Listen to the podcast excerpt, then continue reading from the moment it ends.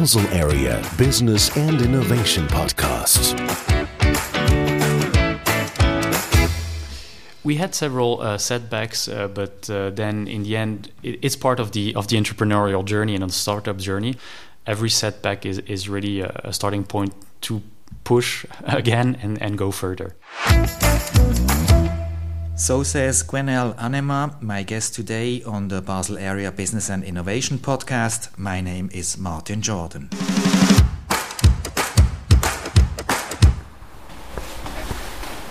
I am at the site Jura of the Switzerland Innovation Park Basel area in Courroux near Delémont.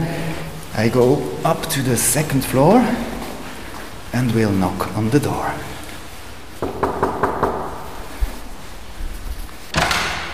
Hello, Mr. Hanema. How are you? I'm great, and you, Mr. Jordan? Thank you also, thank you. Oh, welcome to the uh, Switzerland Innovation Park here in Jura. Um, and I welcome nice. you, I'm pleased to welcome you in our office from Inospina.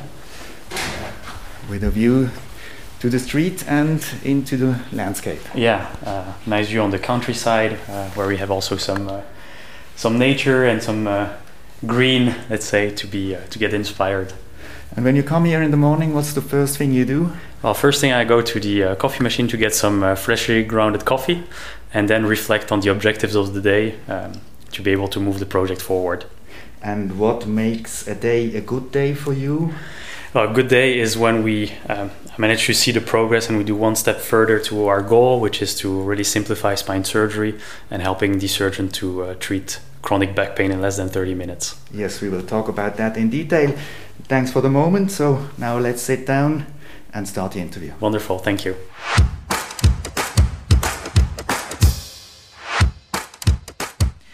Gwenaël Hanema went to school in Thonon-les-Bains at Lake Geneva in France.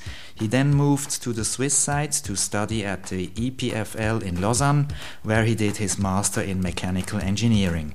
From 2014, he participated as a research and development engineer at the EPFL in large multidisciplinary European projects and was co founder of a startup in Lausanne.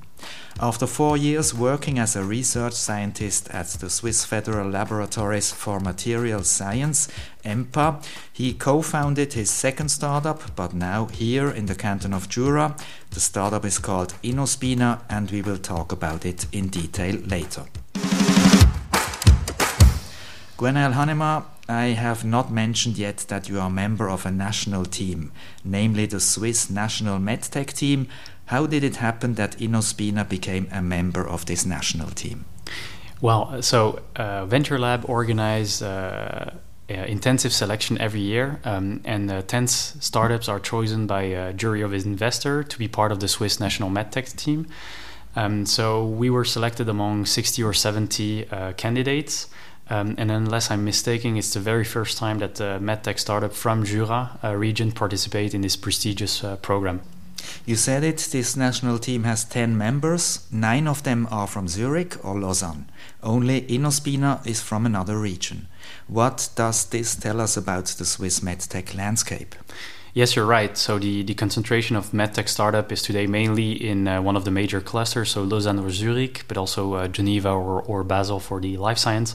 And these large clusters are often coupled with uh, either uh, federal institutes or universities and are close to a university hospital or a large medtech company.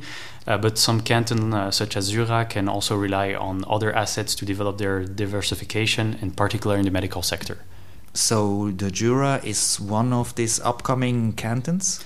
Well, I hope if the canton is uh, continuously supporting this diversification that they started already a couple of years ago, uh, also with uh, um, the support of the other two cantons, Basel-Stadt and Basel-Land, I think it, they have really sufficient resource to, to make it happen. In autumn, the Swiss National MedTech team will travel to the USA for a roadshow. In Boston, you will have the opportunity to meet international investors and industry leaders. What are your specific expectations for this trip? So yes, the, well, you have to know that the US is the primary market for our first medical product, so the fusion implant. Um, and the Venture Leader program will fast track our business development with hands on application, um, also to better understand uh, the um, uh, US medical device ecosystem and refine our strategy. And indeed, it will be a fantastic opportunity for Inospina to pitch uh, top level US investors. And furthermore, uh, it will also enable us to get additional feedback and traction by uh, building contact with key opinion leaders in the US uh, spine care industry, uh, who could also potentially join our clinical and medical advisory board. What would be the biggest success you can imagine? Well, if we can already come back with some interest from uh, from uh, investor plus securing uh, additional letters of intent, and that three members join our clinical and medical advisory board, that will be fantastic. And are you also prepared for the fact that you might come back disappointed? Yes, absolutely. It's part of uh, uh, an entrepreneurial journey. There are ups and downs, but I'm I'm strongly positive with also the the, the team uh, of the nine other startups that will help us to to really get traction in the US. Let's talk about your startup Inospina. You are mm-hmm. the CEO, and together with your team, you are trying to simplify spine surgery. Tell us what exactly are you developing? Yes, so uh, at Inospina, we design and develop new implants uh, and surgical instruments to enable the surgeon to treat chronic back pain in less than 30 minutes.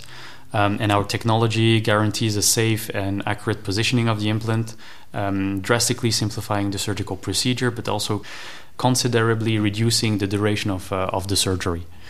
Also, what makes us unique is that we will be able to do it percutaneously, so through a small incision in the skin, and the procedure so this patient can come in the morning, get a 30 minute surgery, and walk back home the same day instead of staying several days at the hospitals uh, and also recovering faster.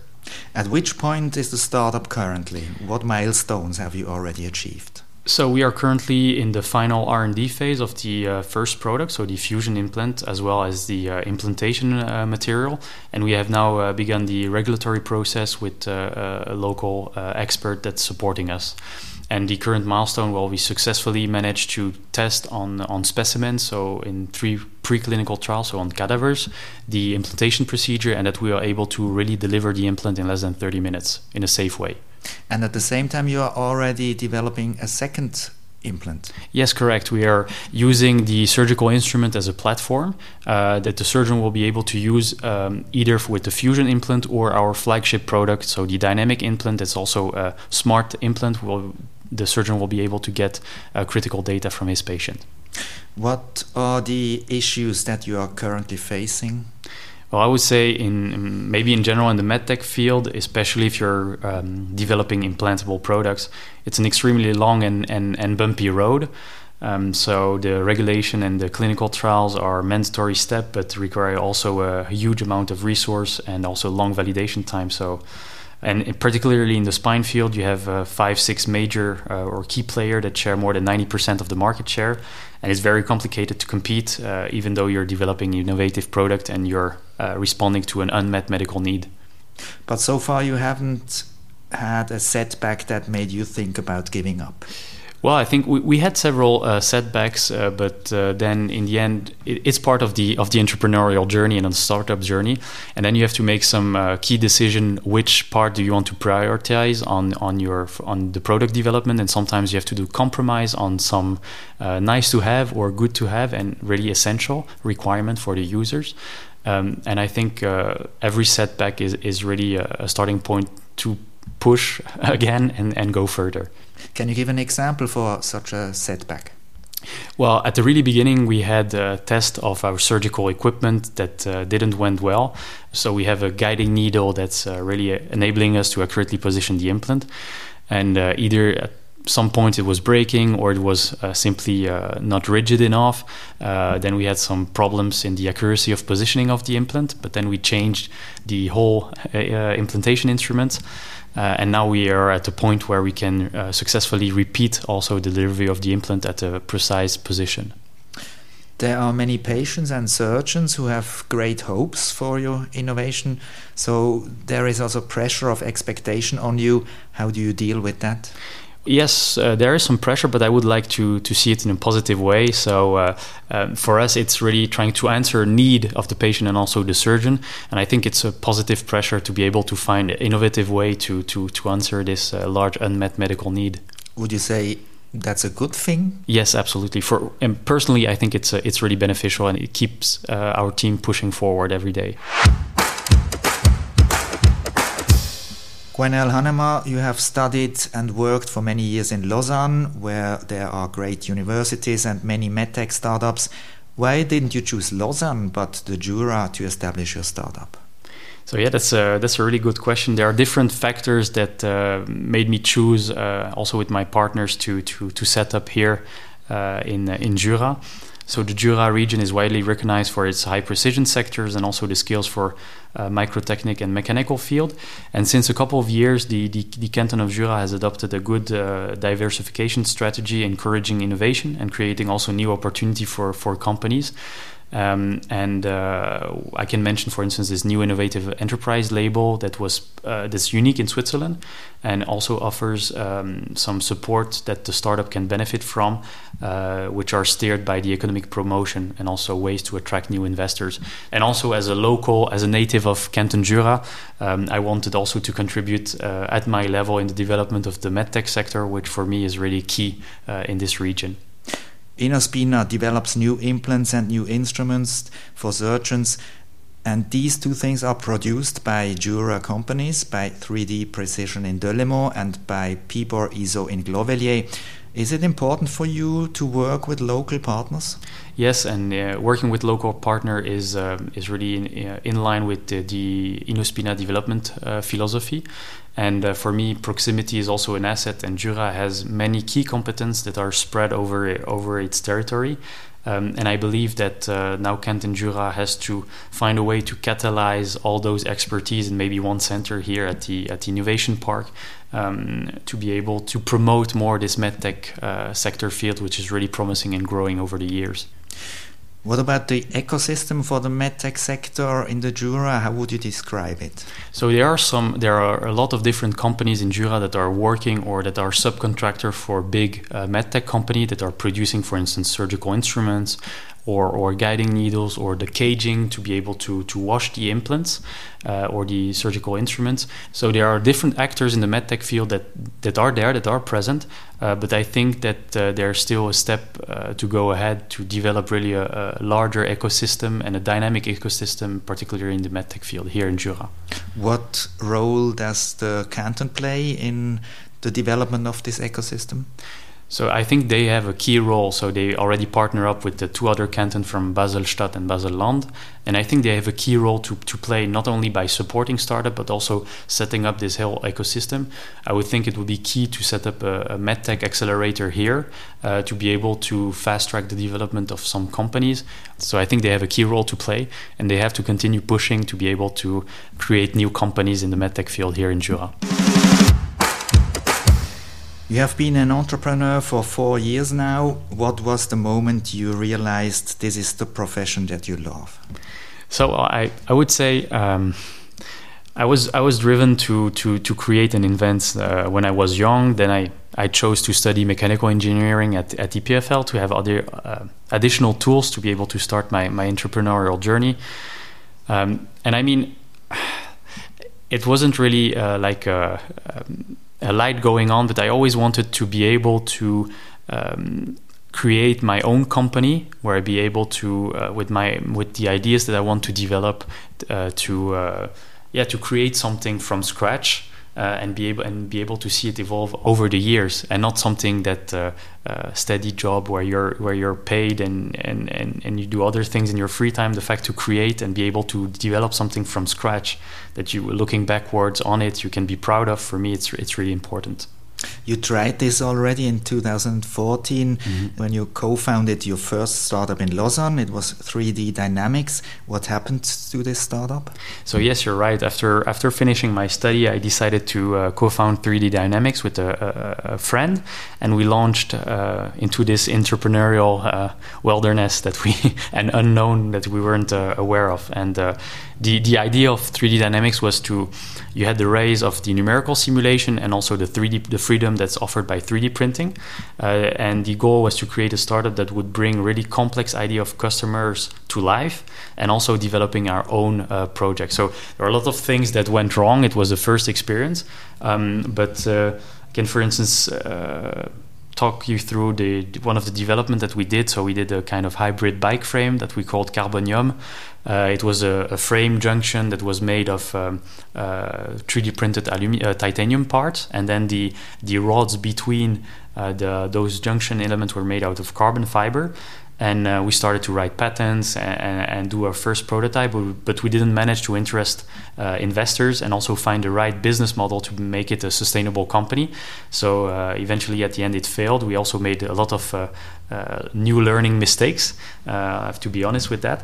Um, but what was interesting is that this idea of this uh, carbonium uh, bike frame, three years after uh, the failure, we saw that an English company uh, started with this exact same concept and successfully commercialized this, this product.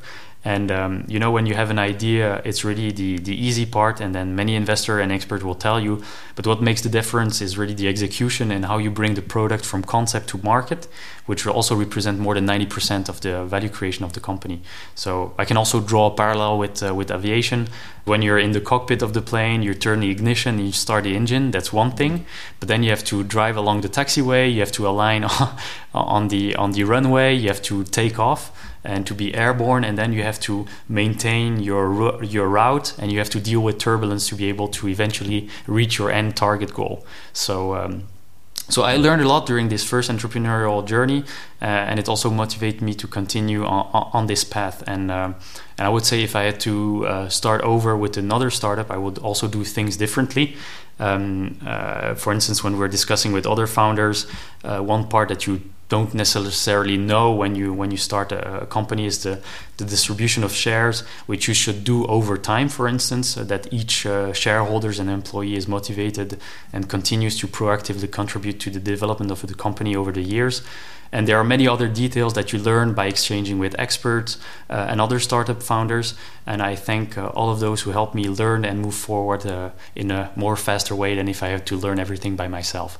So it was not that bad for you that you failed with your first startup? No, absolutely. And I think uh, most of the people uh, maybe approach failure as a negative way. Uh, and I would say it's something beneficial that you always try to learn from something. It's what would be stupid, in my opinion, if you fail considerably and not changing anything and repeatedly, and if you do the same thing and expect a different outcome. And so you should learn from failure and you should cultivate that because I think. Uh, uh, that's one of my main objectives is to learn something uh, every day and, and trying to learning from other people's mistakes as well to be able to go faster to the goal that we have. What did you learn when you founded inospina What did you do different?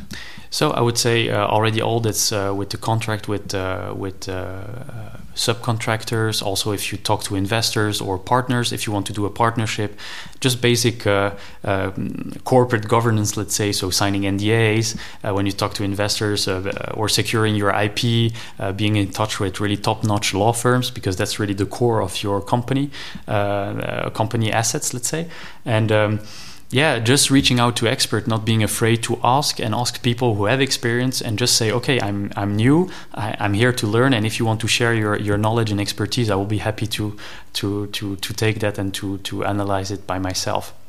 And how is Inospina financed currently? So currently, we successfully secured uh, non 1.3 millions in non-dilutive funding, uh, and we are that enables us to meet our operational objective until end of 2022.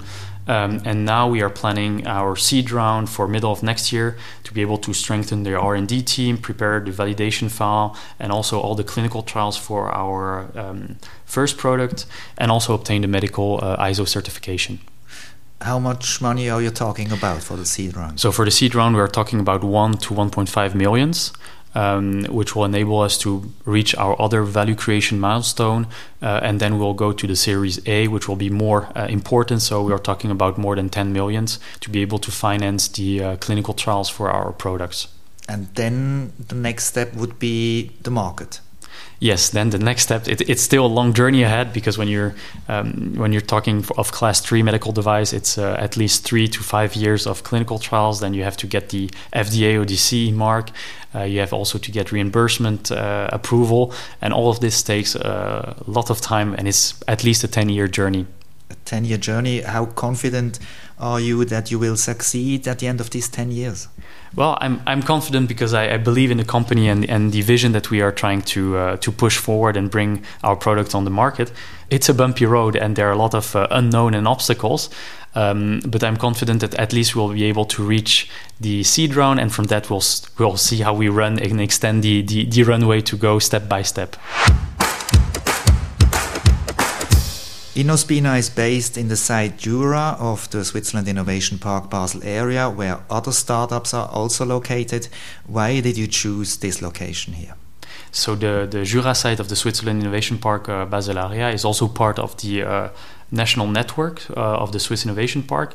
Um, and uh, the decision to locate here was motivated by several factors, but in particular, uh, the desire of the um, you know the this the three canton canton Jura, Basel-Stadt, and Basel-Land decided to really regroup their efforts um, and also to establish a key pole of uh, of medtech competence here in Jura, um, and this was really something that attracted us. Plus the the um, the support from the economic promotion to help us kickstart our our journey and our development.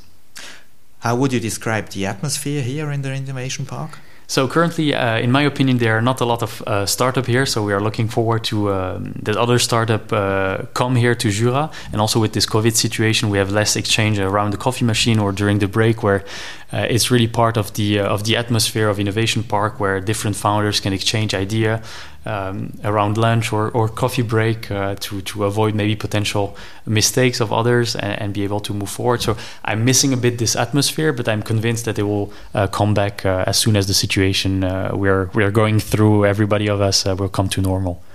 What about contacts to the other sides of the Switzerland Innovation Park in Allschwil in Basel on the Novartis campus?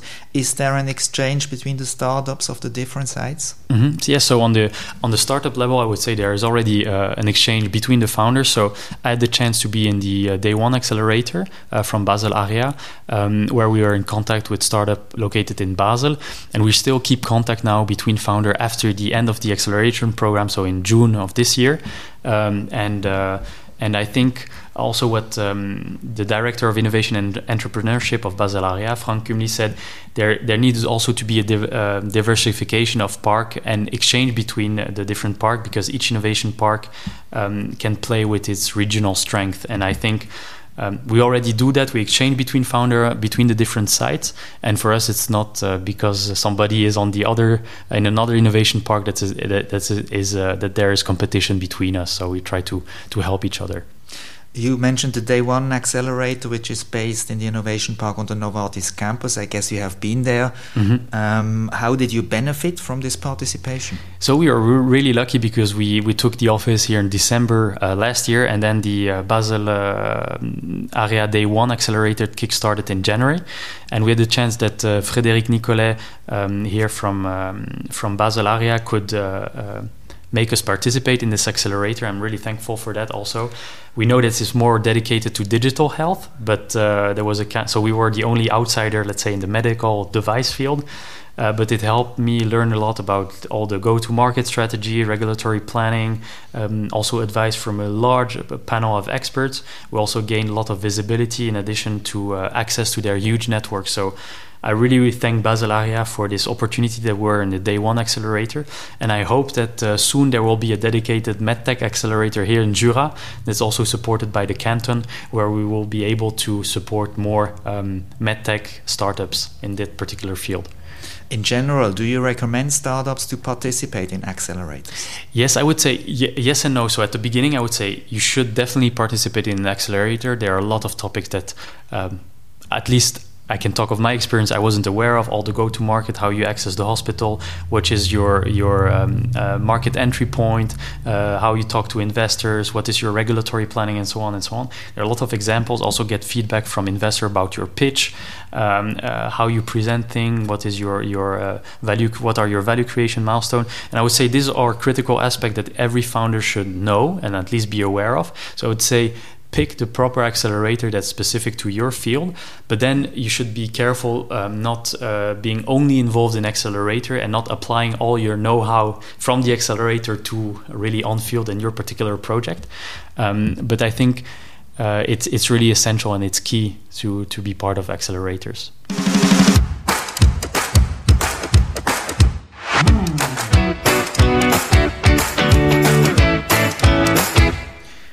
Gwenaël Hanema, to conclude, I would like to ask some personal questions. Mm-hmm. A few weeks ago, you became a father for the first time. What has this done to you? So it's a, I think as every parent, it's a immense joy and uh, and lot of uh, of yeah indescribable moments when that you can exchange with your with your son or daughter, and. Uh, there are some uh, some other parts that you have to adapt. I think, like uh, as an entrepreneur, you have to adapt to some situation, like uh, maybe not sleeping as long as you want in the night. But uh, those are really wonderful moments that I can share with uh, with my daughter and, and my family, and I'm really happy to have become a father. And how did it affect already your your startup or your your work? So I would say, in terms of work, I've become more um, productive in a way that I dedicate really extremely tight hours where I know the objective, and I, I mean my productivity went up because I also want to have time to spend with my with my daughter and family. So I would say I'm I was efficient before, I think, but uh, it it it made me shift up gears to be able to have more time to spend with my family. In 2007, you participated in the French Athletics Championship in the 400 meter hurdles. Was your secret wish to become a professional athlete? Uh, yeah, that was yeah, it was a a question back in, in 2007 before I started the EPFL. I, I hesitated to maybe start a, a, um, not a professional but semi-professional career in athletics. Um, I did one year of training and managed to reach this uh, this level. And one of my trainer told me, if you want and you want to invest more time, you can maybe reach the European level, for instance. Uh, other than that, it will be a bit more difficult. Um, but it was a, it was an open question from my side, and then I decided, well, let's go uh, let's go studying uh, at EPFL, um, and I don't regret that choice. And I continue now. I, am I'm, I'm switching to marathon, getting a bit older, a longer, less intense uh, uh, sprint activity. Let's say it that way. This race at the French Athletics Championship, in what position did you finish? Uh, I think it was more than 30, 37th uh, time. It was uh, there was a lot of competition in France, but in, in Switzerland, I think that time it uh, it would uh, had enabled me to to go on the podium. Uh, but yeah, that's it, and it, it was a fun experience. You also have a pilot license. What fascinates you about flying? Yes, absolutely. So um, I did my pilot license already quite some time ago, and what fascinates me is the the, the freedom to evolve in all the dimensions uh, when you're flying. So in the four dimensions, you can go up, down, left, right. you can turn backward. You evolve in time, and you have the possibility to to see things from a different perspective when you are in the air um, and uh, and you see also the beauty of nature and, and the landscape in a different way. So I really appreciate that, and it, it, it enables me to to really clear my mind. And sometimes uh, you have to train also for emergency landing in fields, and uh, and it's uh, you have to ad- constantly adapt also to the changing weather condition, uh, and uh, and that's something that I really appreciate landscape is also uh, an issue when you are hiking in the mountains. Um, what do you think about most when you are hiking? So yes, when I'm hiking, I'm I'm thinking basically of, of nothing of nothing else. It can really help me. It, it really helps me. Sorry to to, to clear my mind, um, and uh, I just look and stare at the beauty of nature and the wilderness. So that's. Uh, do you go there alone? Well, I, I back in 2013, I did a, a, long trip with two other friends in South America over four months, where we were backpacking. Uh, so th- this I did uh, with friends, and sometimes I do it also alone, just to clear my mind. Um, but uh, I, I, appreciate uh, when I do it with friends or, or family. In an interview, you said we should go after our dreams, whatever they are. What is your dream? So, well, I would say my secret dream is uh, is to make this company successful, to be able to have then uh, resources to start another project. Um, I would like to go to th- South America and help uh, in the development of. Um, of different projects there, uh, either in, in Brazil or Argentina or Chile, um, where I can help people who are in need of uh, basic basic day to day needs. This would mean to say goodbye to Switzerland it would say goodbye to Switzerland, but uh, it's a not uh, a definite goodbye. It's just another step uh, to to somehow, if I manage to succeed, to give back uh, also to other people who are in need, and and it's a region that I affect also uh, personally. Gwenaël Hannema, thank you very much for the interview. Thank you, Martin. At this point, I would like to mention that there is also a French version of this interview. You find it when you subscribe to the Basel Area Business and Innovation podcast on your preferred platform, for example, on Spotify, Apple Podcast, Deezer, or Google Play. And of course, you can also find the podcast on our website, baselarea.swiss.